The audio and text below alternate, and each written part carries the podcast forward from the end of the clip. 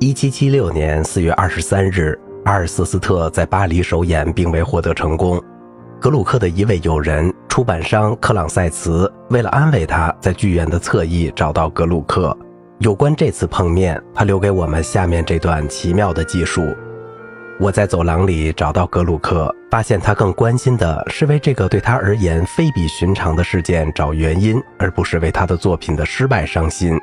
这样一部作品的失败可真奇怪，他说：“这将成为你们国家艺术欣赏史上的一个转折点。”我能够想象，以某种特定音乐风格创作的作品成功与否，是取决于听众变化不定的趣味。我也能想象，某些起初获得巨大成功的作品很快就会失宠。但是我承认，我这次很烦恼。这样一部印有自然的真谛、所有情感都得到真实表达的作品，为什么会失败？阿尔瑟斯特他自豪地补充：“不是那类只带给观众片刻的欢乐，或仅仅因为其新鲜感而取悦于人的作品，它是永恒的。我坚信，如果法国的语言不发生改变，那么两百年后，它仍会带给观众同样的欢乐。我的理由是，这部戏以自然为根基，与时尚没有任何联系。”一天晚上，当我坐在喜歌剧院听着神殿一场戏之后观众发出的热情欢呼声时，我不禁想起了他的这些豪言壮语及其正确性。这场戏的格调高雅，充满了强烈而炙热的激情。它被塑成一尊不朽的铜像。在我看来，这一场不仅是音乐悲剧，而且是悲剧本身的经典之作。这样一场以著名古代经典故事为原型展开的戏的效果，同第二幕的效果一样感人至深。尽管它有些在人们的意料之中，这场戏表现的是阿尔瑟斯特在庆祝阿尔米德斯康复的宴席上，想到死亡的临近，抑制住他的眼泪和恐惧。其中的曲调形式有很大的变化和自由。扣人心弦的宣叙调，同简短的如歌乐句、精巧的小抒情曲、悲剧曲调，以及在活力、优雅和平衡方面极其出色的舞蹈与合唱和谐地结合起来。一百年后，他们仍同首演时一样给观众带来新意。第三幕有些不尽如人意，尽管有一些激动人心的时刻，但只是虚弱地重复第二幕的场景，而没有发掘出新的东西。此外，海克利斯的音乐构思平庸，或许根本不是格鲁克创作的。尽管如此，整个作品仍然具有统一的风格、纯净的艺术手法及堪与最出色的希腊悲剧相媲美的情感。它经常引发人们对无与伦比的俄狄浦斯王的回忆。即使在今天，也有许多乏味迂腐的歌剧，它们堆满了饶舌的比喻、做作平庸的场景、演说式的叙述和多愁善感的愚蠢。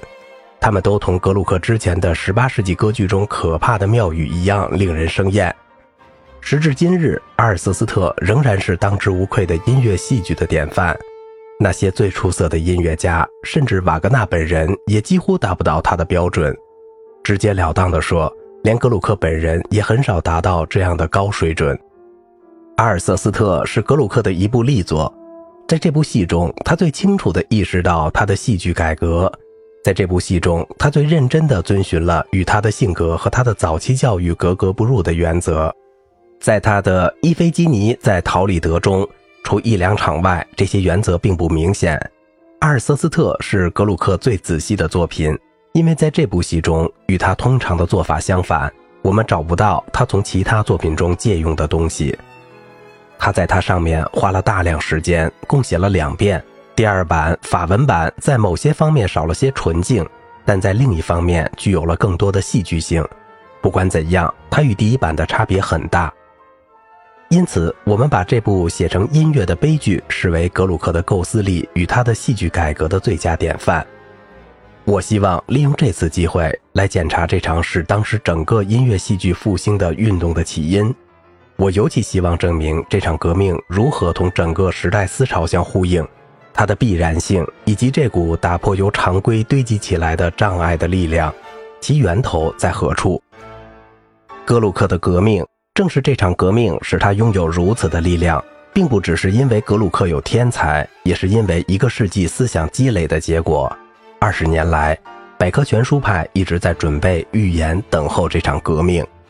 这一事实在法国并非广为人知。大部分音乐家和评论家过分看重柏辽兹如下离奇的说法：哦，哲学家们和天才的傻瓜们，哦，老顽固们和令人尊敬的人们，他们作为哲学时代的智者，探讨着音乐艺术，却对音乐没有丝毫感觉，没有任何基础知识，根本不知道音乐意味着什么。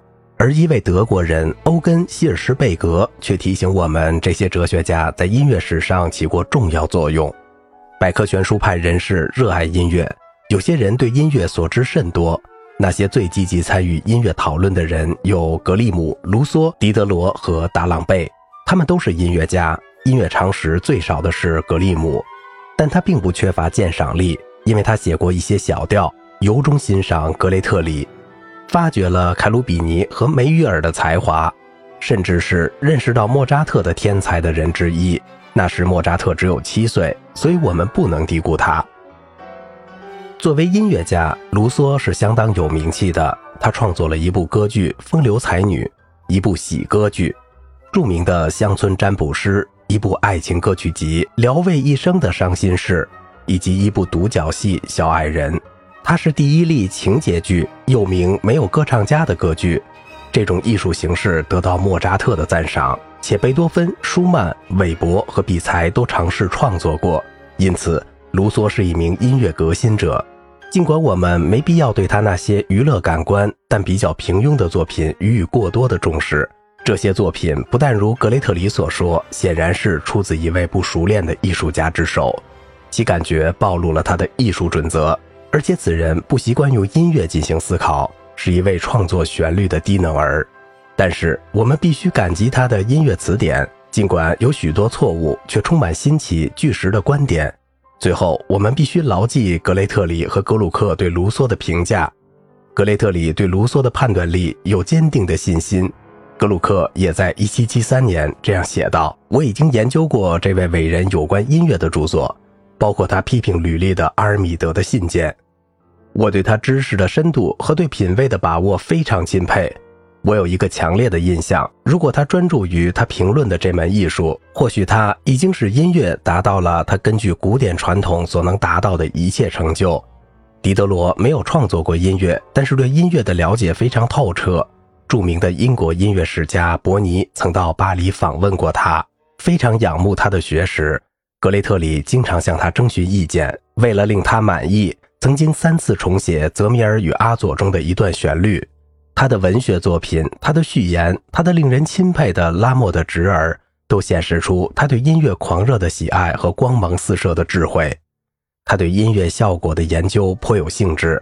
那段别致有趣的对话录《羽管键琴与和声原则》，尽管署有比尔茨里德尔教授的名字，却显然出自他的手笔。至少是他教学的见证。在所有的百科全书派学者中，达朗贝是最接近音乐家的一位。他写了大量有关音乐的书籍，其中最主要的一本是根据拉莫艺术原则得出的音乐理论与实践的基本要素。此书在1757年由马尔普格译成德文，甚至还赢得了拉莫本人的欣赏。他不仅更加清楚地解释了拉莫的思想，其思想经常是混乱的。而且赋予这些思想一种他们并非真正拥有的深刻，没有人比他更适合去理解拉莫。尽管两人后来产生了分歧，把他看作业余音乐爱好者是错误的，因为他是业余爱好者的敌人，带头指责那些像大多数法国人那样谈论音乐但并不理解音乐的人。这些人说起好听的音乐，就是指那些耳熟能详的平庸音乐。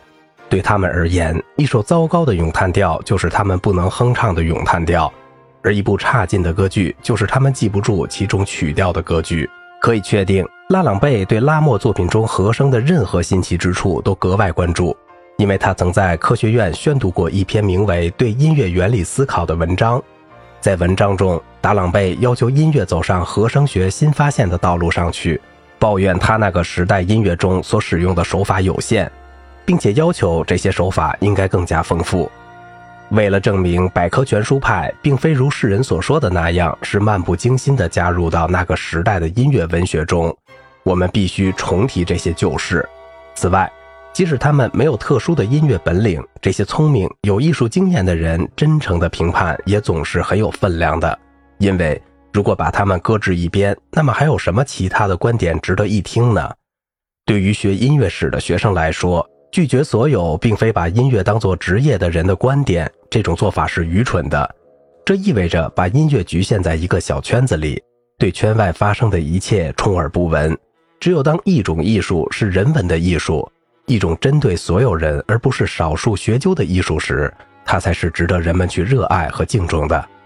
格鲁克艺术的范畴基本上是人文的，甚至是流行的。从“流行”这个词最好的意义上讲。这与拉莫极端贵族化但很肤浅的艺术形式形成对比。好了，今天的节目就到这里了，我是小明哥，感谢您的耐心陪伴。